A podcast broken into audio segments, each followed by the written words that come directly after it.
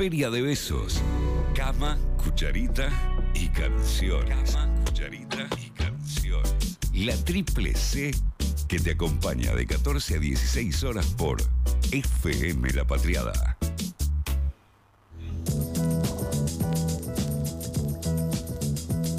Bienvenida Angie Morán a la tarde de Feria de Besos. Es el momento de escándalo poético. ¿Vos alquilás? Alquilo. Ok, obvio. ¿te ha tocado? ¿Todavía no te ha tocado? ¿Qué ¿Ya cosa? te va a tocar? ¿Algún problema del tipo enfrentar al sector inmobiliario, a ese actor? Sí, sí, en pandemia me mudé como tres veces. Ah, Como que estuve sí, girando, que entre que una habitación, pasé Sí. por lo de mis viejos, Mirá, viví un mirá. poco acá, viví un poco allá, hasta que logré conseguir donde estoy ahora, que es como, dentro de todo, como Sí. un paraíso, ¿no? Como dueño directo. Sí, sí. Tiene luz del sol Ay, y todas esas sí, eso es cosas que importante. buscamos. Toda esa cuestión más migratoria que sucedió durante la Lleva pandemia. tiempo, ¿eh? Y le hiciste con tus cosas. O sea, vos te ibas moviendo o de momento dispersaste sillones, Sí, heladeras. no, hice una primera gran mudanza desde la casa en la que Sí. yo vivía con amigas, que esa que viví años ahí. Eh, una primera gran mudanza a lo de mis Sí. viejos y después de ahí me iba como con poquitas cosas hasta que logré instalarme de nuevo. Igual creo que todavía tengo cosas en lo de mis viejos. Qué tremendo. Mira, Qué yo en la, es ca- Espero que difícil. nunca me en la pase. casa de mis viejis dejé solo una caja con cartas de, de ex, ponele, ¿entendés? Claro, y que vos como ahora te vivís con tu compañero no podés llevar No, esas claro, cosas. no puede, no Claro. me Andar parece. mudando esas cosas después te da una bronca. Decís, Y así qué? para, y ahora pienso, mi vieja tiene toda esa energía acumulada en el Claro. ¿entendés? Claro, Las casas claro. familiares es un inconsciente colectivo que se va acumulando Sí, ahí. tremendo. Una vuelta mi vieja acomodando cosas en el placar de mis hermanos encontró marihuana, Ay, todo. La no, la tiró. mejor de los casos. Estaba seca, estaba seca igual.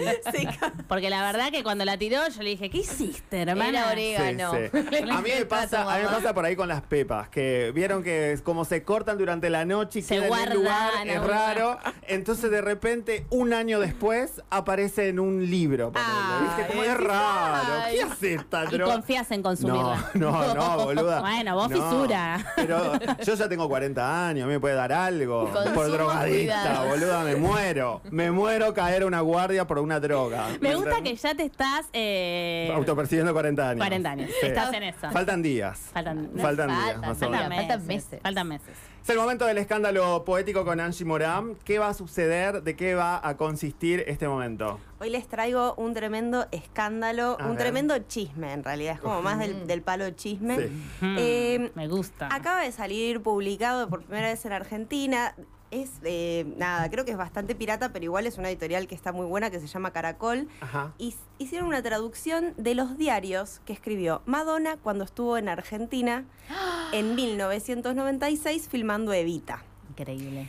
Vamos a contextualizar un poco. Año 1996 en Argentina, ya saben quién era el presidente. Sí. Ese presidente ese año se juntó con Maradona a jugar al fútbol, almorzó con los Rolling Stones y también tuvo una cena con Madonna, la superestrella, eh, para, en donde ella le pidió por favor que le prestara el balcón de la Casa Rosada para filmar la película, ¿no? Eso Sí. es lo que es algo más o menos que todo el mundo conoce. Con Antonio Banderas. A todo esto en un excelente momento de Madonna. O sea, Ex- la sí. Madonna explotada. Sí, de los 90 mal. Los Mal. 90 mal. El año 96 es como que pasaron un millón de cosas. Eh, por un lado estaba todo esto como del pop y Sí. bueno, estaban las superestrellas a full y en Argentina también. No sé, fue el año que vinieron, por ejemplo, los Ramones, que Coca-Cola regalaba entradas a cambio de tapitas, se armó todo un quilombo. Sí. Pepsi. Como que un año muy de, de los artistas de afuera, también fue el año en el que comenzaron los piquetes, ¿no? En Cutralcó, en Neuquén, en Plaza Winkle se hicieron los primeros ro- cortes de ruta porque había un gran desempleo. Digamos, o sea, estamos hablando de una Argentina en la cual la pobreza era cada vez peor. Sí. Y Madonna tiene como la sensación de que ella debería ser Evita en la película que iba a filmar. Le bajó esa a la- data. ella le baja Sí. la data. Le baja el la data y dice, ah, pará, soy yo, no es Nacha. Claro, Sí, tengo que ser yo, dice ella. Así como que un día se despierta y dice, yo tengo que ser Evita, este papel es para mí. Entonces eh, lo convence a Alan Parker, que era el director de la película, de que tenía que ser ella. Eh, y después ella hace toda una militancia para conseguir el balcón, que después finalmente lo consigue. Y cuando llega a Argentina, empieza a escribir estos diarios que son publicados en la, revis- la revista Vanity Fair. O sea, ver. están en Ah. inglés. Eh, se pueden conseguir en internet en inglés, están ahí disponibles. eh, pero nunca habían sido traducidos, digamos, como que nosotros no, o sea, lo podías leer en inglés. Pero Ah, pero Claro, claro. yankees. Claro, y este chico, Valen- Nicolás Cuello puede ser, que es la editorial. Va- sí, Nico Cuello es uno de los editores de Caracol y Valentín Echegaray eh, es un joven escritor eh, que se lanzó a traducir esto de fan, digamos. Igual creo que él es traductor, también tradujo otro libro de cuentos hace poco. Eh, Ah, no, me encanta. Es genial. Me encanta. Y entonces accedemos a No sabía Lo que, que ella escribió se puso a Madonna. A lo que escribió Claro. Madonna en O ese sea, momento. Me da miedo. Me- no sé si la tengo que ir a abrazar después de esto, me da miedo. Estoy preparadísima, ¿eh? Como Estoy como. Ella, quiero. en cuanto a la escritura del diario, dice, honestamente puedo decir que no escribí eh, esa carta, ¿no? La de pedirle al director Cerevita por motivación propia. Era como si una fuerza mayor condujera mi mano a través de la hoja. Ah, Ah, fuerte, pa. Hay energía. toda una idea a lo largo del diario de que eh, Evita posee el cuerpo de Madonna, de alguna manera, ¿no? Como que ella empieza a sentir una cercanía mística con Evita. Ese fue el flash. Claro. Muy bueno. Ah, la verdad, Muy bueno, ella se eligió, ganas. claro, como que se eligió, ¿sabes quién entró en mi cuerpo? Claro, tranco. Claro, Claro, tranco. Evita. Y ella sin saber demasiado dónde se estaba metiendo, ¿no? De Claro. hecho, bueno, en la primera entrada ella cuenta que llega a Buenos Aires el 13 de enero de 1996, súper entusiasmada porque había conseguido este papel que ella deseaba y como súper con muchas ganas de conocer Sí. más a Evita, de juntarse con gente que la haya conocido, de historiadores, políticos. Ella quería saber todo sobre Evita, viste, que la gente le contara, peronistas y antiperonistas. Y cuando llega, lo primero que se encuentra es eh, unos grafitis que ve desde el aeropuerto que dicen Evita vive, fuera Madonna. ¿no? Como- Eh, un rechazo total, claro. Como Argentina. lo que les decía antes, estamos en un contexto de un montón de pobreza, no sé qué, viene una americana de, una, de Estados Unidos, rubia, superestrella, a encima representar a la reina del pueblo. Claro. Es muy raro. Aparte, ¿en qué idioma? Yo no vi la película de Madonna. Es la, está basada en la obra, ¿no? En un musical, es un musical. Y es la vida de ella como desde joven, de cómo ella se va del pueblo y deja la familia. pero ella todo esto hablando en inglés. actriz. Sí, es en Sí. inglés. Sí, Sí, como la Hollywood. Hollywood total. Es, ¿no? Sí. Hollywood total. Hollywood, Hollywood total. total. Y hay varias escenas que están filmadas en Argentina real. Mm. Y está Antonio Banderas también. ¿Qué hace el che? Creo que sí. Hace el che. Ah, metieron todas nuestras figus Sí, famosas. porque ¿Qué más tiene? Ver la Regel. son contemporáneos.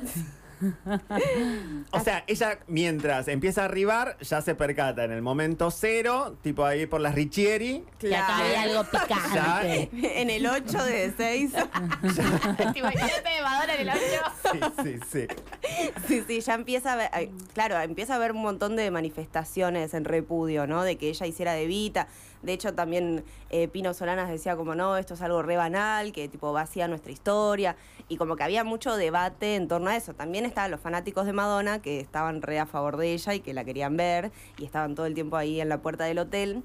Que esa es la otra parte interesante. Ella llega, apenas, apenas llega a Argentina empieza a sentir mucha angustia. ¿no? Como parte de esta identificación con Evita, que tuvo una vida muy sufrida, ¿no? Como de lucharla mucho, eh, también la última parte de su vida con cáncer. Eh, y ella empieza a sentir todo eso en su propio cuerpo, de alguna manera, y nos empieza a contar esas cosas. ¿Para siente la enfermedad en el cuerpo? Y en un momento, por ejemplo, sueña que se le caen todos los dientes, que es como uno de los síntomas del cáncer, parece. Eh, o tiene dolores en la panza, eh, como si fuera como en el útero, que era cáncer de útero que tenía Evita. Ella se empieza a sentir Ella como expone el identificada. flash en el, en el libro como que se desnuda, desnuda ese Estaba flash. metidísima con Ah, no. Estaba Claro. metidísima, Metidísima con Evita. Evita. Era un poco más que la ambición. Claro. Tipo, era el espíritu Era, tomado. soy yo. Sí, sí, sí, soy yo. soy, soy Evita. Sí. Claro, podrán. ¿Qué, qué Claro. tomaba Madonna en esa época? Por ejemplo, dice, mm, eh, como que alguien le cuenta que la gente estaba enojada con Evita en su época por la misma razón por la que están enojados conmigo, conmigo ahora, que somos mujeres exitosas y con poder. ¿No? Ah. Paralelo. Como, claro, Ella, todo el tiempo se está comparando con Evita y la entiende y siente lo que ella sintió. Eh, y, y bueno, ¿qué más podemos contar? O sea, ella empatiza con una Evita eh, desde el punto de vista una Evita celebrity o hay algo de la ideología? Mm, ¿Vos qué, decís que Madonna es peronista? qué buena No, pregunta. ¿Es no. Madonna peronista? claro, un paso antes. o Tesis sea, sobre. sobre Marona y el, el peronismo en el 96. O sea, Sí, ella se identifica con, eh, con Evita en el sentido de mujeres fuertes, que buscan lo que quieren, ¿no? Como que tienen mucho rechazo por ser mujeres. Sí. Eh, como más que nada por ese lado, porque después de lo que es eh, política argentina, obviamente Madonna no tiene mucha idea. De hecho, se junta con policías, se junta con el presidente, se junta con algunos antiperonistas que le dicen cosas horribles de Evita, pero ella también descubre que igual- incluso los antiperonistas tienen un fanatismo por Evita De de, la odiarla, pero de pero con mucha fuerza, ¿no? Como que ella empieza a percibir eso y de hecho ella termina amando a Evita, ¿no? Como Sí. Eh, como le encanta como figura, como esto, mujeres exitosas y con poder. Esta es la sensación que ella tiene. También está, y es un poco incómodo de leer, esa mirada norteamericana sobre nuestro país, Ah. ¿no? Como que ella dice, ay, en este país todavía no llegó la comida diet, tipo, comen todo frito, Bueno, eh, y, y dale, hari- amiga, te todo doy- harinas, ¿entendés?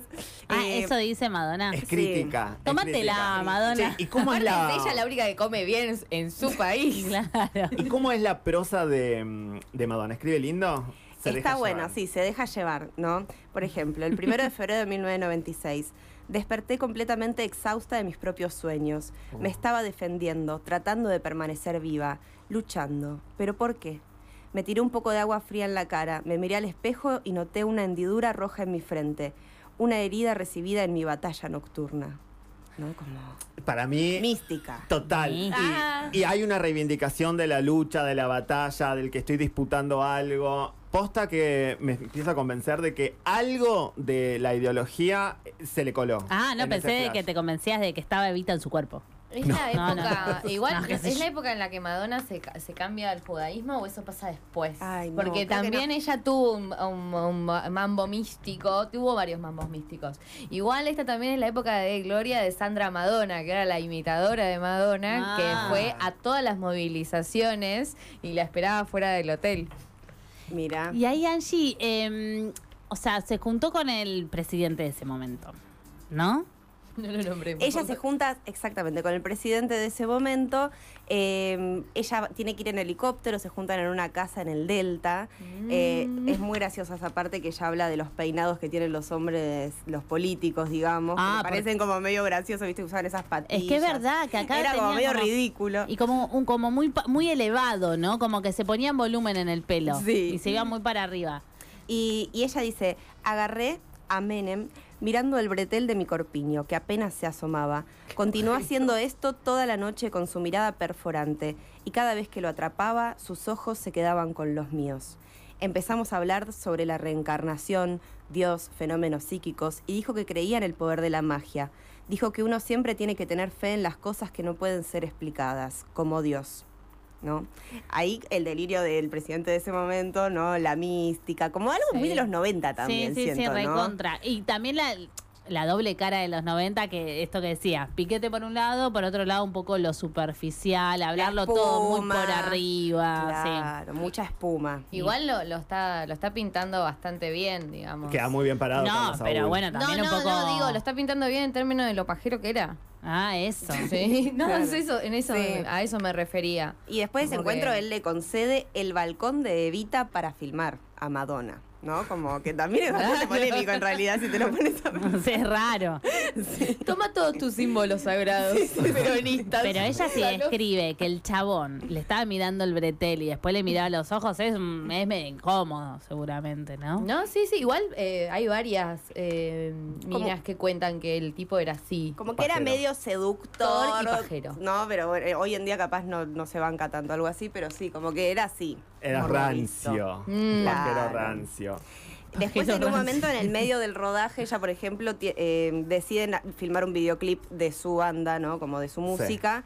Eh, y nada, ella dice, uy, tengo que filmar un videoclip en mi día libre. Estoy tan inmersa en la vida de Eva Perón y la música de la película que no podía memorizar las letras de mi propia canción, sin importar cuántas veces lo intentara. Conscientemente rechazo la idea de ser yo. Estoy de paro. Temporalmente estoy dejada de lado. No existo hasta que termine la película.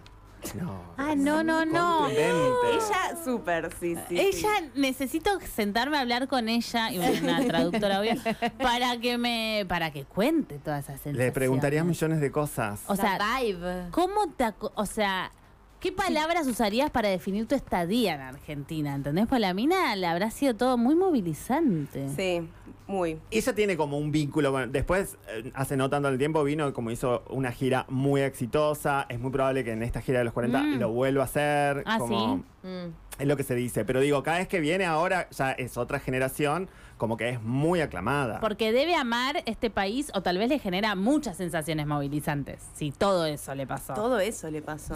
Se le cayeron los dientes mientras soñaba. Le dolía Sí. la panza. Tuvo batallas. No era ella, pero sí Negoció era con un ella. presidente, un set de, de grabación. Mientras todo- le miraba el brete. Tremendo. Ella padeció mucho igual todo el, todo el, toda la filmación, ¿no? Porque aparte, nada, se empezó a encontrar con cosas de ser actriz, de tener que estar todo el día grabando, como que estaba, aparte, siendo súper famosa, no podía salir de su habitación y se sentía súper encerrada. Quería salir a pasear a, no sé, a, a San Telmo o al cementerio de Recoleta y la gente la perseguía. No Claro. podía ni salir, estaba, pasó mucho tiempo sola, porque de pronto, claro, como era la superestrella, la dejaban sola, ni siquiera los otros actores o los extras o los productores se acercaban a estar Te con digo, ella. no la pasó tan bien. No la pasó tan bien. Y también en esas soledades que ya, viste, empieza a flashear un montón con Y Evita. escribe este diario. Claro, y escribe este diario. Cuenta el 10 de marzo de 1996 cuando sale a la casa, al balcón de la Pará, casa pasaron Rosada. dos meses de su llegada. Sí, porque todo, y sí, una peli, viste, que se filma así como... No, pero va, me parece un montón dos meses y la pasó tan mal. Oh, perdón, Sí. te interrumpí. Eh, y ella dice, bueno, estaba en el lugar exacto en el que ella se paró tantas veces. Levanté mis brazos y miré dentro de los ojos hambrientos de la humanidad. Y en ese momento sentí a su espíritu entrar a mi cuerpo como un misil, empezando por mis pies, subiendo por mi columna y volando hasta la punta de mis dedos hacia el aire, hacia la gente y de vuelta al cielo. Luego no pude hablar y estaba tan feliz, pero también sentí una gran tristeza porque ella me persigue, me empuja a sentir cosas. Cuando deseas algo con suficiente fuerza, el mundo entero conspira para que lo consigas. No, es tremendo. Quiero volver a ver esta película y esta escena cuando habla del misil que se le va por los brazos. El misil que se le va por los brazos. Yo no la vi a la peli, ¿entendés? La re voy a ver ahora. Sí. Con otros ojos, Pauli. No, o sea, sabiendo Hay que todo. hay que volver a verla a partir de este libro. Aparte me la imagino remetida también en la actuación. Imagínate si todo esto le estaba pasando. Si era ella o no era ella. No se sabe quién era al final. No se sabe. Estamos hablando, ¿cómo se llama el libro? El libro se llama The Evita Diaries o como los diarios de Evita de Madonna, traducido por Valentina Echegaray y publicado por la editorial Caracol, que lo encuentran en Instagram como Eros-Caracol de Nicolás Cuello.